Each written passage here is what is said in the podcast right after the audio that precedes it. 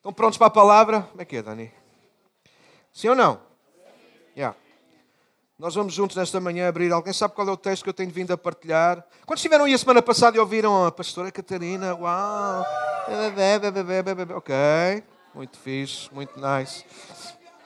Não deixe de sonhar. Quem não veio pode assistir à mensagem. Acho que por defeito técnico não conseguimos colocar a mensagem na íntegra, ou seja, falta uma parte, uns minutos no princípio, mas dá para reter uh, o espírito da mensagem também, então vocês vão ver no YouTube. Já agora falar nisso, sigam-nos. Quem é que aqui já segue a Igreja para Todos no Facebook, uh, no Instagram, no YouTube? Há um da pessoal que não, caretas, fatelas. Pessoal ali que segue aí o pastor Cláudio Duarte e o pastor não sei quem. Bora seguir a nossa casa e abençoar outras pessoas através daquilo que Deus está a fazer aqui. Meus irmãos, eu vou pregar como vocês estão. Meus irmãos. Deus está a fazer coisas lindas na nossa casa. Não, Débora. Nem com as fotos da Débora que ela põe, que ela, ela tira com tanto amor, com tanta qualidade. Nem com isso lá vai. Deus está a fazer coisas lindas. Vocês não acreditam? Então olhem à vossa volta e vejam quanta beleza de Deus está aqui nesta sala. Olha aí à tua volta e vê lá se não há gente bonita aí à tua volta. Então bora aí. João capítulo 9.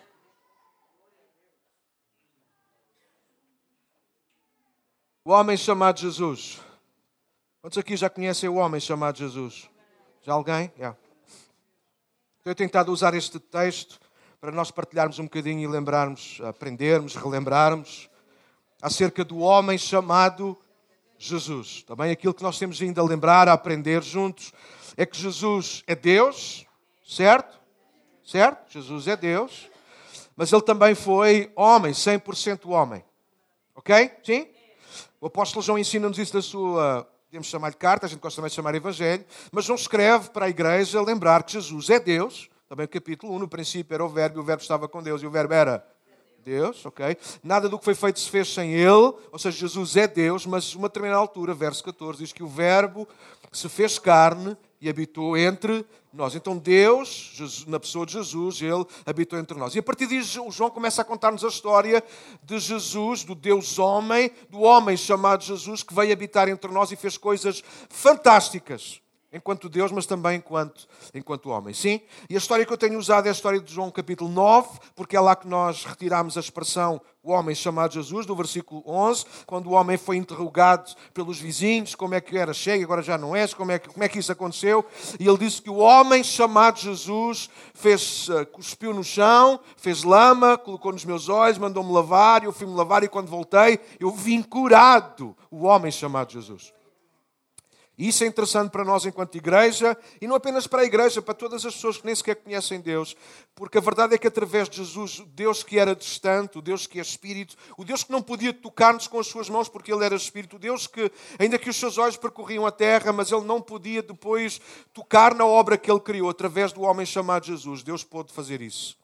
Ele pôde finalmente tocar a sua criação. Ele pôde ser um como nós. Hoje nós podemos ter a certeza absoluta que Deus nos entende, porque Ele já passou pelo mesmo do que nós, através do homem chamado Jesus. Então toda a gente tem acessibilidade a Deus. Não apenas Deus ficou mais perto de nós, homens, mas também agora o homem pode ficar mais perto de Deus por causa do homem chamado Jesus. É interessante quando Paulo escreveu a Timóteo, ele disse isso, que há um só mediador entre Deus e os homens. Alguém sabe? Ajudem-me. Jesus Cristo, quem? Homem. Não Deus, mas o homem, o homem chamado Jesus. Através de Cristo nós podemos chegar mais perto de Deus também. Então, nesta manhã, ninguém tem que ficar longe através do homem chamado Jesus. Todos nós podemos chegar e ficar bem mais perto. Amém? Sim? Yeah, eu já fiz isso e todos os dias eu estou a chegar mais perto por causa do homem chamado Jesus. Amém? Yeah. Então, nas últimas sessões, nós usamos esta história de João 9. A história de João 9 fala de um homem que era cego.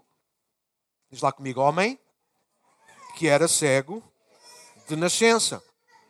Então, é um homem pelo qual Jesus vai passar com os discípulos. Os discípulos vão ficar eh, sem perceber muito bem o que é que está a acontecer e perguntam, querem ter conversa e perguntam porque é que ele era cego, se tinha sido pecado dele ou dos pais dele, e Jesus vai dizer que não foi uma coisa nem outra, etc. Então nós temos ainda a explorar esta história. Já falámos sobre duas coisas. A primeira coisa foi que mexeu mais comigo, mas eu não consegui parar de continuar a mexer nesta história. A primeira coisa teve a ver com o momento precisamente em que Jesus cuspiu no chão, fez lama e colocou nos olhos daquele homem cego. Lembram-se dessa história, desse bocadinho dessa história? E é interessante isso. E aquilo que nós exploramos daí para nós, por causa do homem chamado Jesus, é que antes de Jesus sujar o homem, ele sujou-se a si mesmo. Certo? Sim?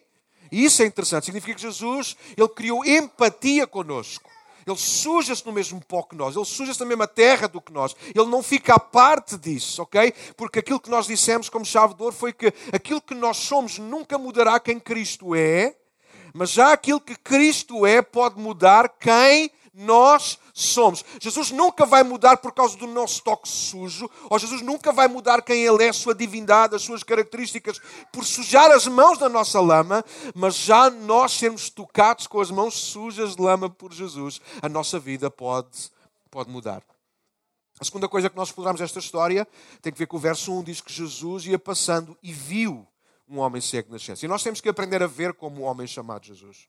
É? Nós temos usado as personagens da história, os discípulos, os fariseus, os vizinhos, os pais, todos eles aparecem nesta história e todos eles representam a sociedade, a humanidade, de uma forma ou de outra. Eles representam-nos a nós. Nós estamos ali na história, através dos discípulos, dos fariseus, dos vizinhos ou dos pais. E é um facto, a forma como eles olhavam para aquele homem era muito com desprezo, era uma questão de, de religião, de ritual. Ninguém se aproximava, ninguém fazia nada por aquele homem. Mas a forma como Jesus olhou para aquele homem mudou a história daquele homem. E a nossa conclusão foi tão simples como isto: Jesus não viu o passado, Jesus não explorou o passado, Jesus olhou para o homem no presente e viu um futuro glorioso. E a Bíblia fala sobre isso. Deus consegue das uh, ruínas uh, ele tornar alguma coisa bela. A Bíblia diz isso em, em, Efésios capítulo 2, versículo 10, que nós somos agora obra de Deus. E a palavra no original grego tem que ver com obra-prima, com alguma coisa extraordinária, bela, extraordinária que Deus está a fazer na nossa vida através de Jesus Cristo. Eu sei, até as crianças quando me ouvem choram. É normal, é normal. É normal, toda a gente chora. Nesta manhã eu queria explorar um outro lado. Nesta manhã eu quero falar-vos sobre a bondade de Deus no homem chamado Jesus. E para mim essa mensagem é, é séria. Porque há alguma coisa que eu acho, e perdoem mais uma vez, os meus achos é porque eu quero ser uh, condescendente. Eu acho que nós, a igreja, temos perdido a bondade. E a bondade é uma das características mais preciosas de Deus. Eu vou provar-vos isso hoje pela palavra, pode ser? Estão prontos ainda? Não. Os versos desta manhã hoje são os versos 3, 4 e 5. João 9, 3, 4 e 5. Eu vou já ler, depois de beber aqui esta coisa que ninguém sabe o que é, porque a garrafa não deixa ver o que é. Ah, só vos digo que arranha na garganta. Não é mentira, estou a brincar. Uh. Ok, vem. Então, verso 3, 4 e 5 diz, João 9. Jesus respondeu aos discípulos, nem uma coisa, nem outra. Isso aconteceu, isso o quê? Ele nascer cego, ok? Isso aconteceu para que o poder de Deus se manifestasse nele, nele no cego. 4. Devemos cumprir logo as tarefas, ou a obra, ou as obras, que nos foram dadas por aquele que me enviou. A noite se aproxima, quando ninguém pode trabalhar, mas quando eu estou aqui no mundo, eu sou a luz do, do mundo. Então, escolhi esta história, como há pouco eu disse, para lembrar duas grandes verdades. Primeiro, que Jesus foi 100% Deus. Amém? E segundo, que Jesus é o homem que nós devemos seguir e imitar. Certo? Se nós quisermos imitar Deus, ficamos com muitas dificuldades, nós não podemos ver Deus. Nós apenas vamos conhecendo características de Deus, ideias de Deus, pinceladas de Deus, se nós quisermos. Mas o homem chamado Jesus, nós podemos rigorosamente saber como Deus é, como Ele age. Certo? Isso é interessante por causa de pensarmos acerca da bondade nesta manhã. Então, esta história tem todos os personagens que representam os diferentes tipos de homens daquela e da nossa sociedade: os discípulos, os vizinhos e conhecidos, os líderes religiosos e os pais ou família, e claro, o homem chamado Jesus. Tenho ouvido, e talvez até eu já tenha dito, que a vida, tomem nota disto, a vida, a experiência nos vai ensinando. Quantos já pensaram ou já disseram isso? Para dentro ou para fora ou para alguém. Já? Sim? A vida decide minha professora. E dizemos isso até com algum orgulho. A vida foi-nos ensinando. Vamos desmontar isso esta manhã. Lembrem-se, a base é bondade. Só que a maioria de nós termina aí. A vida nos vai ensinando. Ponto. Alguns ainda arriscam e põem ponto, ponto. Mas a verdade, nós não adiantamos muito para além da questão da vida nos foi ensinando. Pronto. E a gente não vai adiantar muito. Então percebo que a maioria de nós, perdão, com mais ou menos ou nenhuma consciência disso, não acrescenta nada acerca do ensino que aprendeu. Ou melhor, o que é que o ensino das experiências tem proporcionado? Por um lado, queremos acreditar que estamos melhores. É um facto, quando dizemos a vida tem-me ensinado, quer queiramos, quer não, aquilo que nós estamos a transmitir, com mais consciência ou menos, é que ah, eu hoje sou uma pessoa com muito mais capacidade. Sou uma pessoa com muito mais maturidade. Faz algum sentido, não faz? Ou também a vida nos foi ensinando, também pode querer dizer agora estamos mais espertos, agora já caímos menos, agora já menos gente me engana. Alguém já pensou assim, sim ou não? Já. A vida nos vai ensinando. Agora já não caímos em qualquer coisa. Agora mesmo que me toquem a campainha já não abre a toda a gente. Agora já aprendi. Ligaram-me cá para casa. São aqueles flantes sempre a fazerem publicidade. Não, agora. Agora o que? Se não vis quem é o número, se calhar vais atender. Bom. Mas nós vamos, nós vamos aplicando isto à nossa vida. A vida nos tem vindo a ensinar. Eu estava a refletir sobre isso e a refletir sobre esta história. A vida ensinou muito aos discípulos, aos fariseus, aos vizinhos, aos pais. E ensinou-os de tal maneira que nenhum deles se envolveu o desgraçado estava no chão. Porque a vida nos vai ensinando. Cada um sabe de si.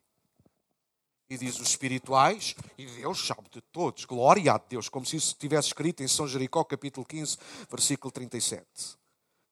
Mas é um facto, quando nós argumentamos que a vida nos tem ensinado, no fundo o que estamos a dizer é que nós estamos mais calejados. Há aqui alguém calejado? Uh, não levantes o braço com tanto orgulho, porque estar calejado significa que estás mais duro. E estar duro e calejado nem sempre é sinónimo que estamos mais experientes e muito menos sinónimo que estamos mais próximos de ser como o homem chamado Jesus. E nesta manhã eu quero desmontar isso. Há uma característica que eu tenho. Que eu tenho. Quem está perto de mim, pronto, já está aqui o lenço à espera. Ok, fixe, obrigado. Abri-lo bem. Eu sou uma pessoa muito mole. Sim, em casa, quando eu e a Catarina temos que ser pais para as nossas filhas por alguma razão, pasmem, admirem-se. Nós fazemos sempre o papel do polícia bom e do polícia mau. Alguém identifica o que é isso, mais ou menos? Agora vamos ver quem vai acertar. Quem acha que eu sou o polícia mau, levanta a mão. Atrás, ok? Tem mão. Quem acha que o polícia mau é a Catarina, levanta a mão. Alguns não, estão numa de não arriscar. Ok, mas é verdade. A Catarina sempre é o polícia mau e eu sou o polícia bom. Eu não consigo. Sou demasiado mole. Ainda não comecei a ralhar e a pôr em ordem, já estou a chorar. E há um tempo atrás eu pensava, eu tenho que perder isto, eu tenho que deixar de ser assim. A vida já me ensinou tanto. E depois eu percebi, se eu deixar de ser assim, eu corro um sério risco de deixar de ser como Deus. Porque se alguém que sabe da vida é Deus, alô?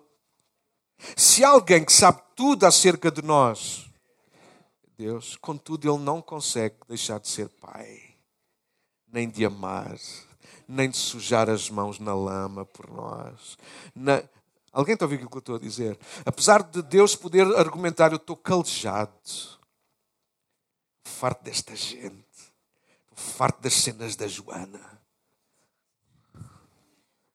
aguento mais, estou farto de ouvir a voz irritante dela a dizer: Perdoa-me, Senhor. Não, Deus não faz isso, apesar de Deus estar calejado. Alguém está a ouvir aquilo que eu estou a dizer? Deus não deixa de expressar a sua bondade. Em algum momento, a nossa experiência, e perdoem-me a disso, isto não servir para alguém, é na boa, passas o ovinho do lado, mas em algum momento a nossa experiência começou a roubar-nos a bondade. Já sabemos como é que é a vida. Se ele está assim é porque é porque quer. Se ela está a passar por aquilo é porque é bem feita, foi as escolhas que fez. E nós temos todos os argumentos para não executar bondade. Se eu perguntar de outra maneira, quantos de nós gostamos que alguém seja bondoso connosco? Quantos de nós aqui, se calhar, já, eu já experimentei se calhar mais alguns, se calhar nem todos, mas alguns já experimentaram aquilo que eu vou dizer agora. Foi o caso de nós passarmos por um momento amargo da nossa vida, momento amargo causado por nós, mas em que alguém nos abordou, nos amou, nos abraçou e não fez perguntas, simplesmente disse: Vamos procurar outro caminho.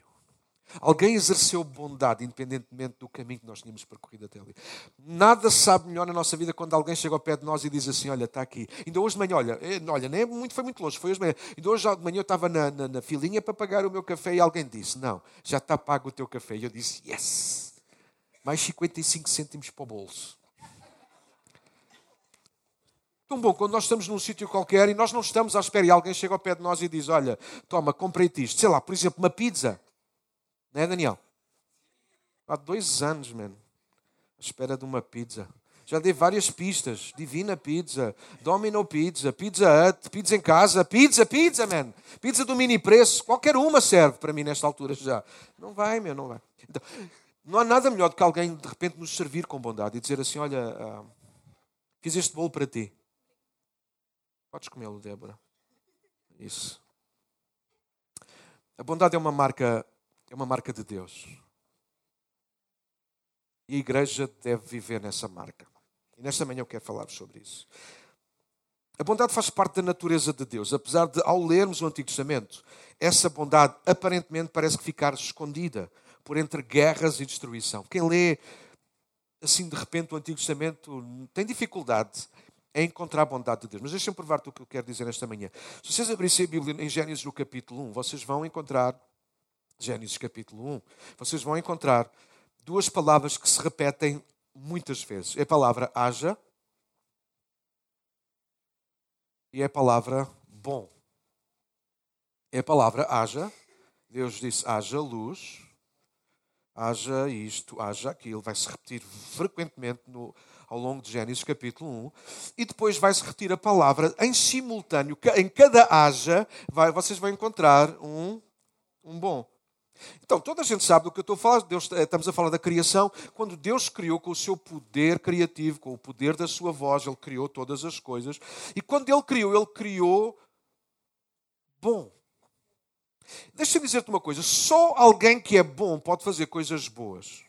Eu vou repetir. Só alguém que é bom pode fazer coisas boas. Bom, Daniel, mas alguém que é mau pode fazer alguma coisa boa? Pode, mas faz de vez em quando. Só alguém que é bom faz alguma coisa boa todos os dias. E no primeiro dia Deus fez uma coisa boa, no segundo dia Deus fez uma coisa boa, no terceiro dia Deus fez uma coisa boa, no quarto, todos os dias Deus fez, Deus faz coisas boas. Só uma pessoa realmente boa faz coisas boas. Então Deus é bom. Deus é muito bom. Porque só um Deus muito bom faz todos os dias coisas boas. Só uma mente demasiado fechada não consegue perceber nem ver isso. Deus disse haja, mas também disse. Deus é bom. Vocês sabem, um dos hinos, ou dos refrões, se quiserem assim, mais cantados no Antigo Testamento, nos Salmos, fora dos Salmos, vocês sabem qual é? Deus é bom e a sua misericórdia dura para sempre. É o mais repetido, por alguma razão os levitas levantavam-se e cantavam este refrão. Não que alguém os obrigasse a cantar, mas por intuição, por causa daquilo que eles viam, como Deus operava neles, para eles e a favor deles, eles cantavam frequentemente que Deus é bom. E a sua misericórdia dura para sempre. Mas deixa-me mostrar-te uma outra coisa. Êxodo 33 é uma história que eu amo há muitos anos, desde ser pito adolescente, quando eu comecei a estar na, voltar aos caminhos de Deus, quando eu recebi Jesus como meu, como meu Salvador, eu lembro que esta história começou a mudar muito a minha vida. Talvez ainda hoje eu tenha alguma sede de Deus por causa das histórias a que eu me agarrei no princípio da minha vida com Deus. E, já, e Êxodo 33 fala de um, de um momento a, a sós entre Deus e Moisés. Só para vocês apanharem rapidamente o fio à meada. Depois de toda a caminhada no deserto, Deus chegou a um ponto que Deus está cansado uh, uh, do povo. Deus tem sido um Deus bom, mas o povo é teimoso, o povo sempre quer mais, o povo abusa da bondade. Então Deus chega a uma conclusão, Êxodo 33. Ah, Deus não vai fazer aquilo sem falar com Moisés. Fala com Moisés e diz: Moisés, tenho pena, amigo, mas eu vou tirar bilhete, eu vou sair nesta estação. Mas uh, vou, vou, vou fazer uma troca. Saio eu e entra um anjo. Não é a mesma coisa, mas não há hipótese. Eu não vou continuar a acompanhar este povo. Esta gente é chata demais. Esta gente é teimosa demais, é persistente demais no erro. Sobretudo, mais do que no erro, do que me pôr em causa. Vocês sabem qual é o nosso maior erro? Não é as nossas falhas, as nossas imperfeições, é nós constantemente pormos Deus em causa. E Deus fica cansado disso. Uma coisa é nós errarmos, outra coisa é pormos Deus em causa. Alô? Nós podemos errar, mas nunca ponhas Deus em causa. Então Deus diz isto e Moisés diz: Deus, se tu nos deixares, eu também deixo. Se tu saíres aqui, eu também saio. Para o comboio, saímos, saímos os dois. Se tu parares, eu também paro, Deus. E Moisés consegue convencer Deus e diz: Está bem, então, ok, eu não saio, eu vou ficar com vocês. E Moisés aproveita a deixa e ele vai dizer isso a partir do verso 18: Então, ó Senhor, já agora que ficas, mostra-me a tua glória. Moisés tem um desejo no coração. Moisés sabe que há mais de Deus. E Moisés pede a Deus: Deus, mostra-me a tua glória. Eu não sei se vocês estão a acompanhar a história, se não estão, deviam. Moisés faz este pedido. E Deus diz: Olha, Moisés, eu não te vou fechar a porta. Eu vou-te mostrar alguma coisa, não o que tu queres, mas aquilo que tu precisas. É assim que Deus age. E Deus diz: Vou-te pôr aqui no meio das duas pedras, para quando a minha glória passar, tu não seres destruído. E a Bíblia vai dizer uma coisa muito interessante no verso 19, Êxodo 33, que Deus não lhe mostrou a sua glória, mas mostrou-lhe, pasmem, a sua bondade. Moisés, tu vais ver a minha bondade. Quando a minha glória passar por ti, tu vais ver a minha bondade. E depois Deus acrescentou uma coisa que sempre me fez confusão até, até estes dias em que tive a meditar, a estudar sobre isto. Então Deus acrescenta uma coisa que parece estar fora de contexto. Então diz: Eu vou ter misericórdia de quem eu quiser ter misericórdia e compaixão de quem eu quiser ter compaixão. Então agora somem tudo. Deus diz a Moisés: Moisés, eu vou mostrar-te a minha bondade. Mas não apenas a minha bondade, tu vais ver a minha bondade vista na minha misericórdia e na minha compaixão. Se nós trouxemos tudo isso e trouxemos isso para Jesus, foi precisamente nesta ordem que Jesus traz a revelação de Deus: bondade, misericórdia e compaixão. Bondade, misericórdia e compaixão. Jesus nasce numa manjedoura de forma tão simples.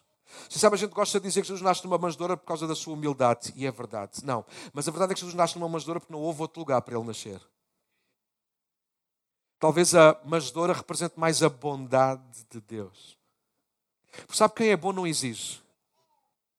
Quem é bom contenta-se com o que lhe dão. Alô?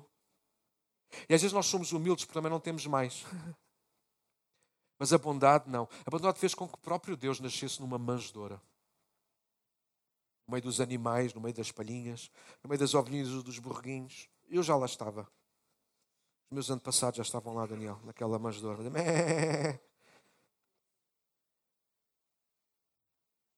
Quando nós estudamos os Evangelhos, nós vamos encontrar Jesus a ser assim. Esse homem chamado Jesus. O homem da compaixão e o homem da misericórdia. Quantas vezes vocês contam, malta gosta de estudar a Bíblia, de ler a Bíblia, contem, sublinhem, façam com o marcador, quantas vezes vai aparecer essa expressão? E Jesus, olhando para ele com íntima compaixão, diz: Quer ser limpo isto era a história do leproso. Quando Jesus olha para a multidão, uma multidão faminta, e diz que ele se encheu de íntima e grande, profunda compaixão e curou a todos. Então, o Deus do Antigo Testamento, que por entre guerras e destruição quase que se passa despercebida a sua bondade desde o princípio. Quando ele é revelado na pessoa de Jesus, a única coisa, a coisa mais fantástica que nós podemos retirar deste homem é a sua bondade. É interessante que até as crianças corriam para o seu colo. Você sabe, as crianças não correm para o colo de qualquer pessoa. Nós costumamos dizer isso, os pais dizem isso, os avós dizem isso. Gente com experiência sabe que é verdade.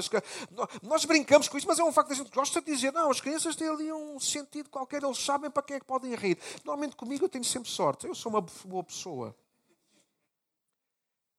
É interessante, mas até a Bíblia diz que até as próprias crianças corriam para o colo de Jesus. As crianças não correm para o colo de alguém que eles sabem que pode não ser mal de coração, mas aparente alguma hostilidade, algum tipo de.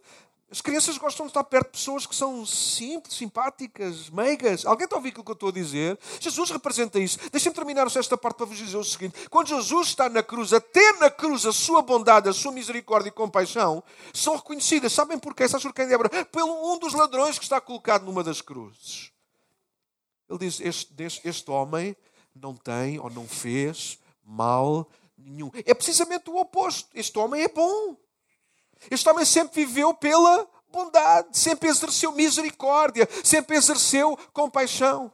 Quando lemos os Evangelhos, nós vamos encontrar histórias verídicas entre Jesus e pessoas, onde nós vemos essa demonstração de bondade, claramente de bondade, gente que merecia, gente que não merecia, mas encontramos até nas parábolas do próprio Cristo muitas histórias e referências à bondade, à compaixão e à misericórdia. Quem não conhece a história do filho pródigo? Quem não conhece a história do bom samaritano? E outras histórias, para não perdermos aqui mais tempo. Mas é um facto. Quando nós estudamos Evangelhos, Cristo nos Evangelhos, nós vamos descobrir que a bondade de Deus, que estava lá em embrião em Gênesis 1, ela agora floresce através do homem chamado Jesus. E é interessante que é um texto de Mateus que diz: por todas as aldeias onde Jesus passou, cidades, Jesus curou a todos. E vocês sabem quem é que curou a todos? Não, não foi o poder de Deus, foi a bondade de Jesus, foi a bondade do homem chamado Jesus. Nesta manhã, voltando à nossa história, interessante, Jesus olha para os discípulos e diz que ainda não tinha chegado o tempo. Ah, perdão, não tinha sido por uma coisa nem por outra. Estava a pensar outra coisa, peço desculpa. No verso 13 ele está a dizer isso, ele diz que isto aconteceu para que o poder de Deus se manifestasse nele. Convém fazer as obras daquele que me enviou enquanto é dia, porque a noite vem quando ninguém pode trabalhar. E enquanto eu estou no mundo, eu sou a luz do mundo. Liguem com aquilo que estamos a partilhar nesta manhã. As obras que Jesus fazia não eram obras de obrigação, não eram obras, não era um plano apenas e só de execução de tarefas, mas se nós juntarmos com tudo isto que já falámos esta manhã, nós vamos aprender isso a obra de Jesus, a obra do Pai para Jesus era bondade, era exercer bondade. Uma das marcas de Deus é a bondade. Quando nós falámos de paz há umas semanas atrás, nós percebimos que paz em nós é fruto do Espírito Santo. É um do fruto do Espírito Santo, é uma semente que o fruto. Mas vocês sabem que lá também em Gálatas 5, a bondade também é. Então a igreja a igreja deve continuar a seguir nas pisadas de Deus, mas continuar a aprender com o homem chamado Jesus e a deixar que o Espírito continue a dar este fruto em nós a bondade. Eu, sem, sem querer demorar muito mais, dei-me só apenas 5 minutos. Há uma coisa que tenho pensado muito nestes últimos dias. A palavra que eu tenho pensado hoje tem que ver com forma simulada com que nós temos estado a viver o nosso cristianismo. Eu chamei-lhe perfeição simulada. O que é isso? É passar por fora ou para fora alguma coisa que parece bem, independentemente de como é que está por, por dentro. Então, esta parte da mensagem que eu quero passar rápido chama-se isso mesmo: perfeição simulada versus bondade revelada. E quando nós olhamos novamente para aquelas personagens todas da história, discípulos, fariseus, vizinhos e pais, nós vamos ver isso. Todos, de alguma maneira, com mais, menos ou nenhuma consciência, eles viviam numa perfeição simulada. E não levem mal a minha dureza, mas é um facto. A esmagadora maioria de nós, se refletimos um bocadinho rapidamente esta manhã, também nós vivemos muito mais numa perfeição simulada do que numa bondade revelada. Perfeição simulada tem que ver com isso, em nós, por fora, mostrar que tudo está bem, levantar as mãos no momento certo, mesmo que o coração não esteja levantado fechar os olhos numa atitude de reverência, mesmo que a nossa mente esteja noutra, a pensar noutra coisa qualquer. Alguém está a ouvir aquilo que eu estou a dizer? Todos nós, de uma maneira ou de outra, simulamos. Sobretudo, e é pena, mas simulamos muito na nossa vida espiritual, na nossa relação com Deus, na nossa relação connosco próprios. Quantas das vezes alguém pergunta, chega ao pé de nós e diz: Como é que é, Júnior? Está tudo bem? Tens que falar algo que o people não ouve. Uh, mais alto ainda? Está-se bem. Esta é a nossa resposta. Como é que é, Luís? Está tudo bem ou não? Está tudo bem. Tudo bem, tudo bem. Está tudo bem. O que é, Débora? Está-se bem? É sempre a nossa resposta. Está tudo bem. Até que a gente senta com alguém. O Luís. O Luís é sempre o meu personagem preferido. Venha cá. Isso aqui, venha. Pronto, vocês já se foram embora. Fiquei só eu e o irmão Luís ali sentados no bar e de repente, então, irmão Luís, está tudo bem? Não está nada. parte de aturar a velha. Ela é muito chata. Olha ela dizer que sim. Toma, puxa, puxa por mim. Uh, nunca está contente quando não se. Alguém está a ouvir o que eu estou a dizer? Ah, agora é o geral, está bem, pronto. Vá, vá sentar, já me estragou. Não, estou a brincar. Não, não. Pode ser. Alguém percebe do que eu estou a falar? A gente, como é que a gente. Nós vivemos todos, de uma maneira ou de outra, numa perfeição simulada em que nós sempre respondemos sim, está tudo bem. Claro que não andamos aí a todos, a todos os cantos a dizer o que é que está mal, mas alguém entende o que eu estou a falar. Todos nós aprendemos, de alguma maneira, a vestir uma capa, uma máscara, em que nós vivemos uma perfeição simulada. E muitas das vezes também como igreja, nós estamos a viver uma perfeição simulada. É que ok, a gente está no momento certo, com, uma, com a palavra certa, com, ah, a gente até diz a paz do Senhor, mesmo quando a gente está toda em guerra. A gente diz uma série de coisas e faz uma série de coisas que, na verdade, nem sempre correspondem ao que está no nosso interior. Se vocês repararem na história, estou a tentar acelerar pelo tempo, mas se vocês parem na história, é isso que acontece. Os discípulos viram uma perfeição simulada. Eles olham para um homem que está cego. Nenhum deles pensa em exercer bondade, mas eles querem, eles estão, eles vão exercer aquilo que são habituados. Perfeição simulada. Qual deles pecou? Como se eles nunca tivessem pecado. Alô? E perfeição simulada põe sempre um pouco mais acima daquilo que é os outros, mesmo que a gente não tenha consciência disso. Vêm os vizinhos e nenhum deles os reconhecem. Então o que é que eles vão fazer? Se, se ou não é, vamos levá-lo aos líderes religiosos. Perfeição simulada, eles acham-se acima daquele homem. Os líderes religiosos enchem-no de perguntas. Vejam o que é isso que é o seguimento. Deles celebra a vitória do homem, ninguém, ninguém quer saber da, da, nova vida que ele agora tem, mas eles querem manter uma, uma performance, uma perfeição simulada. A lei manda assim: não se pode ser curado ao sábado. Ah, como que? Vêm os pais e não se querem envolver naquilo, porque estão a viver uma perfeição simulada, porque eles não querem ser postos fora da sinagoga. Mas no meio disto, a gente tem o homem chamado Jesus, que não vive de perfeições simuladas. Jesus não tem que provar nada a ninguém. Jesus é a bondade revelada. Por isso ele é o único que sujou as mãos no chão e curou o homem. Deixa-me quase terminar. Se nós olhamos para o texto, versos 3, 4 e 5, há três coisas que eu quero destacar rapidamente. Primeiro é que a bondade de Deus vê para além de nós mesmos. Escreve isto, uma nota disto. Pode ser útil mais, mais tarde. Houve convites ouvidos. Jesus viu um homem que era cego. Jesus viu um homem que era cego. Jesus olhou para um homem com potencial. Jesus viu a cegueira, a fraqueza, a deficiência, mas a bondade fê-lo ver para além disso. A bondade de Deus sempre vê para além de nós mesmos. A bondade de Deus revelada em Jesus sempre via para além das condições, do pecado, da história, dos porquês. A bondade de Deus expressa em Jesus sempre via as potencialidades, o fim glorioso, e fazia o que estava ao seu alcance para que os outros vissem o mesmo também. Os homens comuns viam as condições como o fim, o resultado, a consequência, o castigo até. Mas o homem chamado Jesus olhava com bondade e via mais longe, via para além do problema. A bondade ajuda-nos a ver para além de nós mesmos e do que está diante de nós. Olha esta.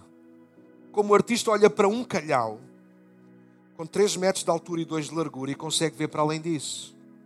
Consegue ver uma obra-prima. Miguel Ângelo esculpiu, por exemplo, uma das suas obras mais conhecidas, a estátua de Davi. E era aquilo, no princípio, era apenas um calhau com 3 metros por 2.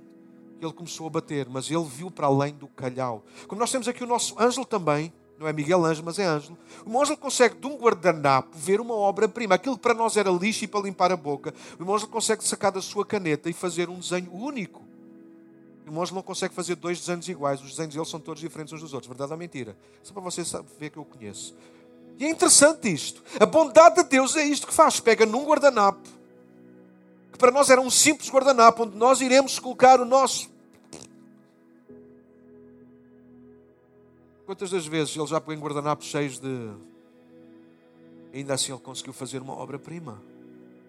Porque a bondade de Deus vê para além de nós mesmos. Às vezes nós só conseguimos ver o que está diante dos nossos olhos. Às vezes nós só conseguimos ver aquilo que os outros nos fazem ver. Às vezes há gente que anda à nossa volta que só nos consegue ver o pior que há em nós. Às vezes nós olhamos, nos, olhamos ao espelho e só conseguimos ver o pior que há em nós. Mas a bondade de Deus consegue ver para além de nós mesmos e consegue ver para além daquilo que fizemos, para além daquilo que dissemos. Mas mais, a bondade de Deus está sempre ligada ao poder de Deus. Jesus disse isso, nem uma coisa nem outra, mas ele nasceu assim para que se revelasse nele o poder de Deus. É interessante que sempre que houver bondade, haverá poder de Deus. E poder de Deus não tem que ver só com milagres, alguém que era cego deixar de ser. Bondade de Deus tem que ver sempre com um gesto. em que a vida de alguém vai mudar. Imagina na tua expressão de bondade, tu dares uma moeda a alguém, tu comprares um pão a alguém, pagares o almoço a alguém. Não houve um milagre de abrir olhos ou de um, de um coxo começar a andar, mas houve de facto o poder de Deus em ação, porque haver generosidade, haver bondade já é em si mesmo um ato do poder, do poder de Deus. Jesus disse isso. Quando não conseguimos resolver os problemas, olha esta.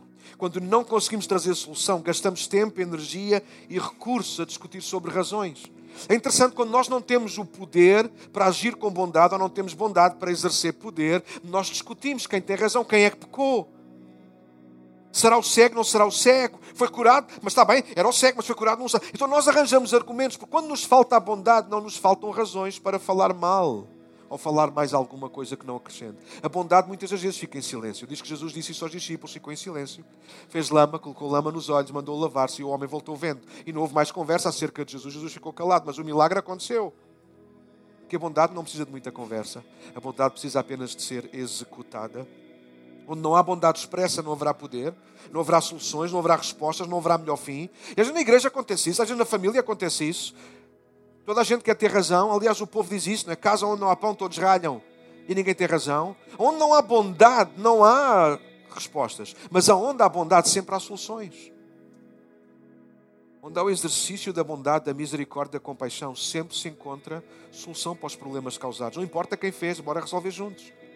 Não importa porque é que fizeste, bora resolver juntos, bora limpar juntos, estragaste, bora arranjar juntos. Onde há bondade, sempre haverá solução. Onde não há bondade, não há soluções, não há poder exercido de Deus. Reparem nisto, Jesus não falava só de poder, dele saía virtude, dele transpirava poder. Jesus não tinha sede de poder, mas o seu poder matou a sede a muita gente.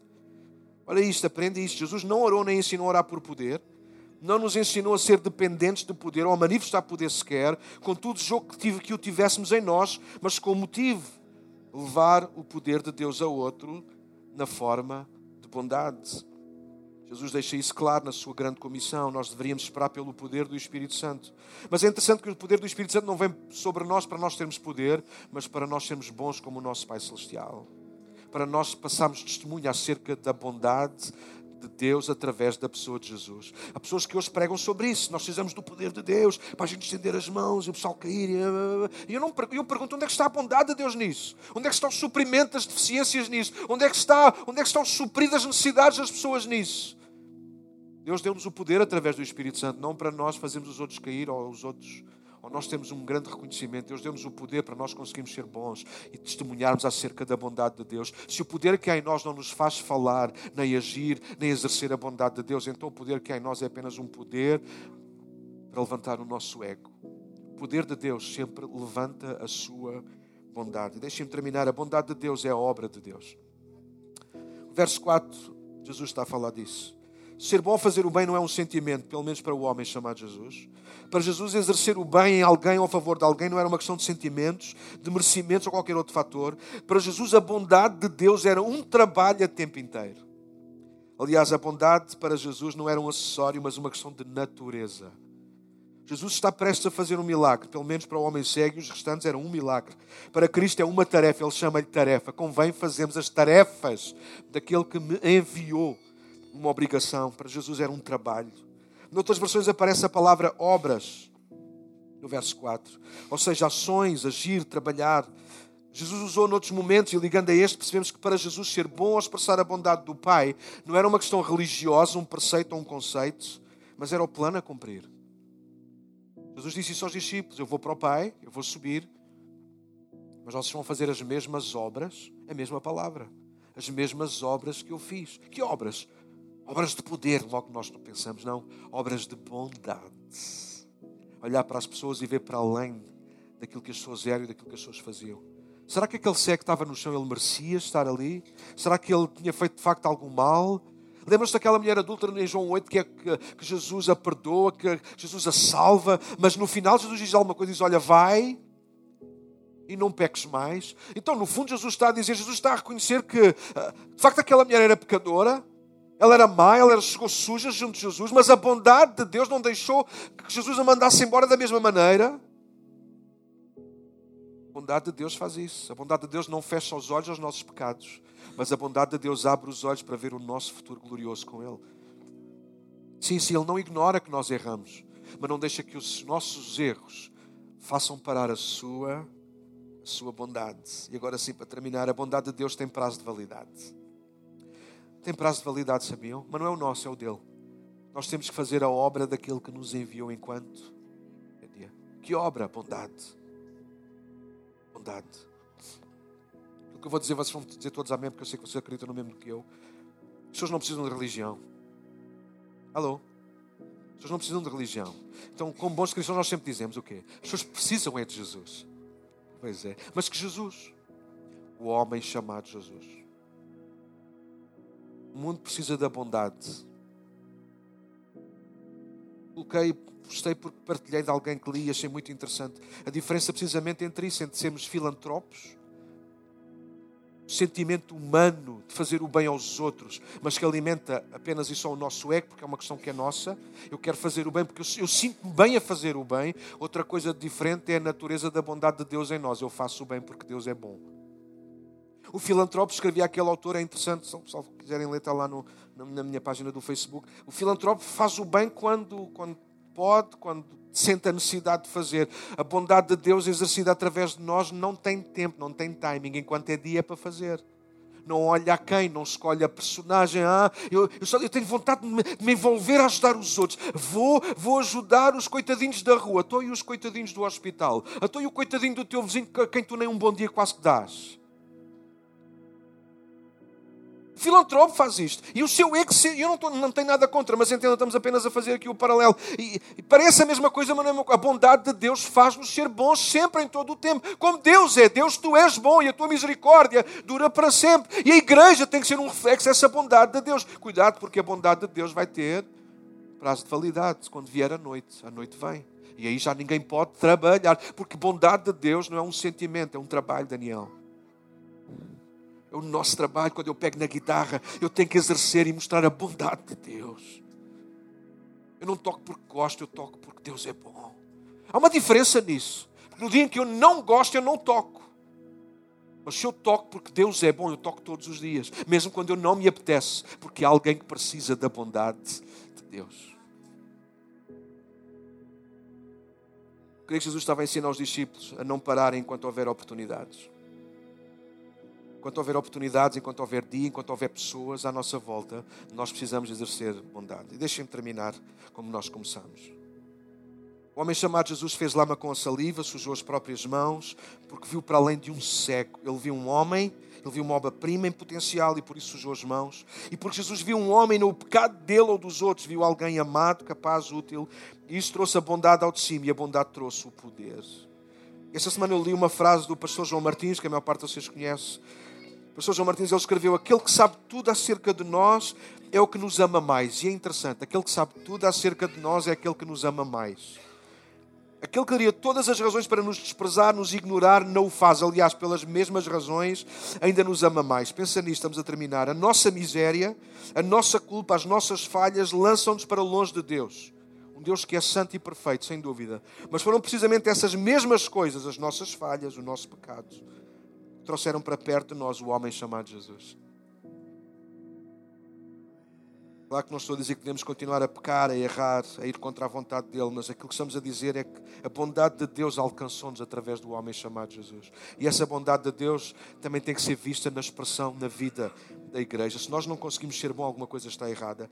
E é aqui que eu quero terminar. Pensa comigo, começamos a dizer isso. A vida nos tem ensinado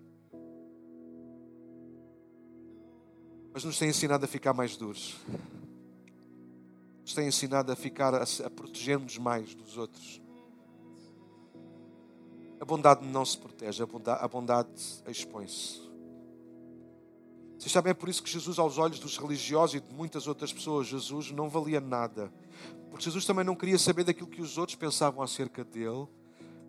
Havia uma coisa no coração dele que era mais forte, que se chamava bondade. Vocês sabem qual foi o primeiro milagre que Jesus fez? Alguém sabe qual foi o primeiro milagre que Jesus fez? Foi num casamento. Faltou. Ah, isso vocês sabem, Caneco. Faltou o vinho. E vocês sabem o que é que aconteceu nessa história? Deixem-me deixem terminar e provar-vos aquilo que eu estou a dizer acerca da bondade de Deus. Maria, mãe de Jesus, apercebeu-se que faltava o vinho. E foi ter com Jesus como quem não quer a coisa e deu-lhe o toque. Jesus, falta-lhes o vinho. E Jesus disse: Mulher, o que é que eu tenho com isso? Traduzindo numa, numa linguagem de hoje, era: Mãe, eu percebo isso e já sabia antes de tu saberes, mas o meu tempo, o meu ministério ainda não começou. O tempo dos milagres, diz comigo, o tempo dos milagres ainda não começou. Mas mãe que é mãe, sabe que manda? E foi ter com os serventes e disse: Façam tudo. Assim que ele disser alguma coisa, façam tudo. Não questionem, façam. Vocês já conhecem o resto da história, não sabem? Jesus foi ter com os mesmos serventes e disse: Tragam água, encham essas talhas de pedra, cada uma levava entre 80 a 120 litros, eram seis.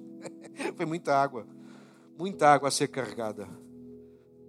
E a minha pergunta sempre foi: se não é chegada a hora, porque é que Jesus fez na mesma um milagre? Eu vou-vos dizer porquê. Porque a bondade de Deus não tem timing.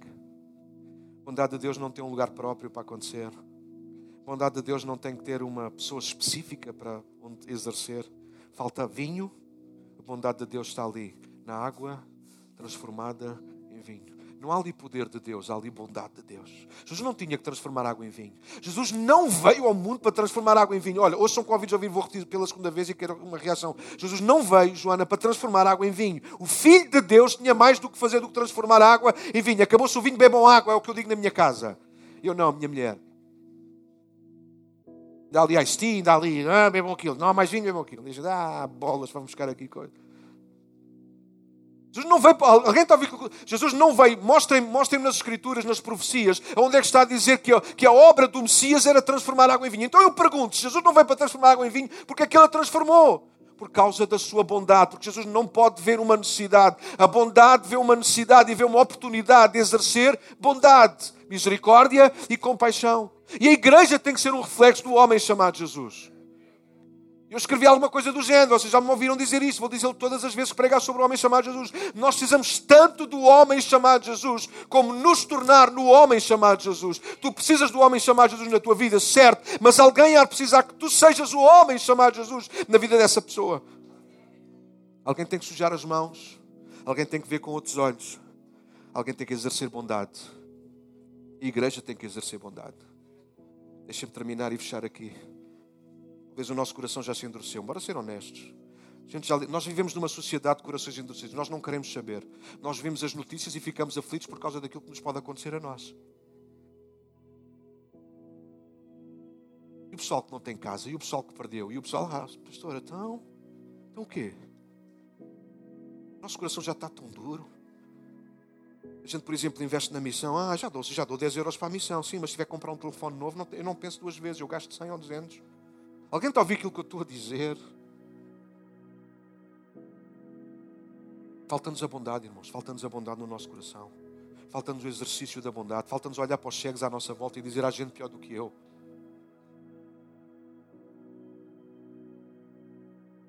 Falta-nos ter a coragem de olhar à nossa volta e dizer: Hum, tenho que tirar os olhos do meu umbigo de uma vez por todas. Se Jesus tinha uma característica quanto homem, ele não tinha os olhos no seu próprio umbigo. Ele nunca reclamou do lugar onde nasceu, ele nunca reclamou daquilo que disseram, ele nunca reclamou daquilo que fizeram, porque a bondade não reclama, a bondade expressa-se. É interessante. Quase nenhum dos milagres que Jesus efetuou, nós vamos ouvir um obrigado. E tinha que ser eu a chamar-vos a atenção disso. Vocês já tinham reparado nisso?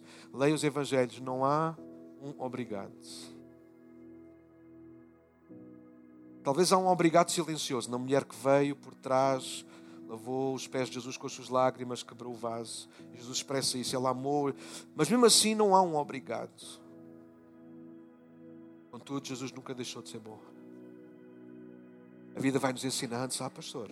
Nunca me agradeceram pelo que eu fiz. E então? Fizeste mais que a tua obrigação, é o teu trabalho. O teu trabalho é seres bom. Estas são as tarefas daquele que me enviou. trabalho é seres bom, Jesus. Tu não vieste para que os outros fossem bons para ti. Tu vieste para seres bom para alguém. A igreja não está cá para ser servida, a igreja está cá para servir. Esta semana eu e o falámos disto na Zé. A igreja não está cá para ver o que é que podemos explorar da junta, da Câmara, da ABOC. Eu não quero saber. Eu gostava que a nossa igreja fosse riquíssima, tivéssemos montes de dinheiro e, as, e metade das ruas alcaturadas da Pontinha fosse a igreja a pagar. Yeah, eu sei que o silêncio revela muito o que está no nosso coração, porque nos falta a bondade. Fôssemos nós a pagar metade do, do, do alcatrão para, para a pontinha, significava que a igreja estava bem, estávamos a abençoar, não estávamos a exigir. A bondade não exige, a bondade dá-se. E nós estamos a viver numa sociedade em que nós só exigimos, porque nos falta misericórdia e compaixão. Nós sempre achamos que somos os mais pobrezinhos para ver se nós recebemos mais. Jesus sabia que ele era o mais rico dos homens, mas sendo o mais rico dos homens, fez-se mais pobre. Porque é isso que a bondade faz. A bondade dá-se. A bondade dá-se. A bondade não reclama. Ninguém agradece, não faz mal. Ninguém aplaude, faz mal. O pai aplaude. Ninguém honra, não faz mal. O pai honra. Ninguém me leva no colo, não faz mal. Carregam-me numa cruz, não faz mal. Foi por isso que a bondade veio. A bondade veio para se dar. Esta manhã, igreja, guarda isto. O homem chamado Jesus ensina-nos a exercer bondade, a sujar mãos, a olhar com outros olhos, a ver para além daquilo que está diante de nós. Não sei se o outro merece, eu sei que o outro precisa. E a bondade não tem que ver com o que o outro merece, a bondade tem que ver com o que o outro precisa. Ficar de pé. Um dia Jesus chegou ao pé do homem. Havia 38 anos que estava paralítico junto ao tanque de Betesda. Foram demasiados anos. Aquele homem já não esperava bondade de lado nenhum. O homem chamado Jesus chegou ao pé dele e perguntou-lhe: Queres ser curado? Ele disse o quê? Senhor, não tem ninguém que me ponha no tanque. Sabe, quando nós já não esperamos a bondade, nós já não, não vemos qualquer solução, não vemos resposta, não vemos saída, não vemos porta nenhuma. Mas a bondade de Deus revelada no homem chamado Jesus disse: Olha, toma a tua cama, levanta-te e vai para a tua casa. Anos mais tarde, Pedro já não tem Jesus por perto, mas tem João. E eles vão para, e eles vão para a oração, Atos 3. Não, não é o mesmo paralítico, claro, agora era um coxo. Era colocado na porta do templo chamado Formosa. Aquele homem tinha cerca de 40 anos, diz o capítulo 4. 40 anos. Nasceu com uma deficiência. Vivia das molas, vivia da dependência dos outros. Vivia da solidariedade dos outros. Mas o que o mundo precisa não é de solidariedade, o mundo precisa de bondade. Eu vou repetir. O mundo não precisa de solidariedade, mais do que solidariedade, o mundo precisa da bondade de Deus. Pedro e João olharam para ele e disseram: prata e ouro. Porque a prata e o ouro eram símbolos da solidariedade. Se a igreja tiver dinheiro, se a igreja tiver bens, então a igreja é solidária. Se a igreja não tiver, se a igreja não tiver bens, a igreja pode continuar a ser bondosa. Pedro e João disseram: prata e ouro não temos. Mas o que temos, isso te damos. E o que é que eles tinham? Poder? Não. Bondade.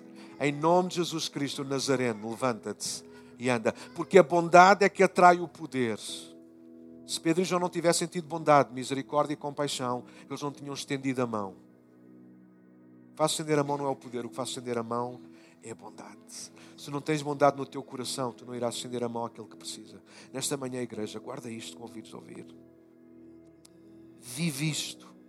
Experimenta isto, leva outros a experimentarem a bondade de Deus. Daniel, mas comigo nunca ninguém foi bom. Por isso a vida me ensinou a ser duro nesta manhã. Não deixes que a vida mais te ensine. Deixa que a palavra, deixa que a voz do Espírito te ensine. E a Bíblia diz que Deus é bom e a sua misericórdia dura para sempre. E eu pergunto como é que a misericórdia de Deus dura para sempre? Através de uma igreja que perpetua essa mesma misericórdia. A misericórdia de Deus ainda existe hoje. Sabiam aonde? Aqui. A igreja para todos tem que ser um lugar de misericórdia, de graça, de compaixão, de bondade. Eu não sei quem tu és, nem porque é que estás aqui, nem como é que aqui chegaste. Mas, pá, poxa, meu, és mesmo bem-vindo, caneco. Tens fome, bora comer. Tens sede, bora beber. E sempre, cheiras mal, não faz mal. Faz um bocadinho. Mas a bondade aceita. Quando nós saímos daqui, nós passamos. Igreja, bora levar a bondade de Deus. Talvez na forma de uma flor oferecida ao nosso vizinho, à nossa vizinha. Talvez um bolo que tu vais fazer hoje à tarde e vais levá-lo ainda morno a alguém. Talvez aquela visita que tens adiado ao hospital ou alguém de família que tu não vês há imenso tempo e que tens adiado. Nesta manhã deixa que a bondade toque o teu coração. Mas Daniel, já me fizeram tanto mal. Esquece, troca o mal que te fizeram pela bondade do Senhor.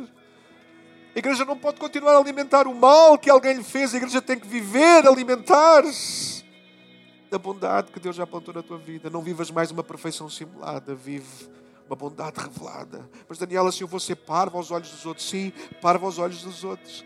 Mas filho amado, os olhos de Deus, vai ser. Os olhos dos outros vão dizer, os outros vão fazer de mim parvo, eu vou ser bom, eu vou ser generoso. E depois, se estás a semear, se não colheres dos homens bondade, garanto uma coisa: sempre colherás a bondade da parte de Deus. Não deixes de ser bom, igreja. Não deixes da bondade, porque essa é uma das características principais do homem chamado Jesus. Nós não podemos ser perfeitos como Deus, mas podemos ser humanos como o homem chamado Jesus. Cuida a tua cabeça.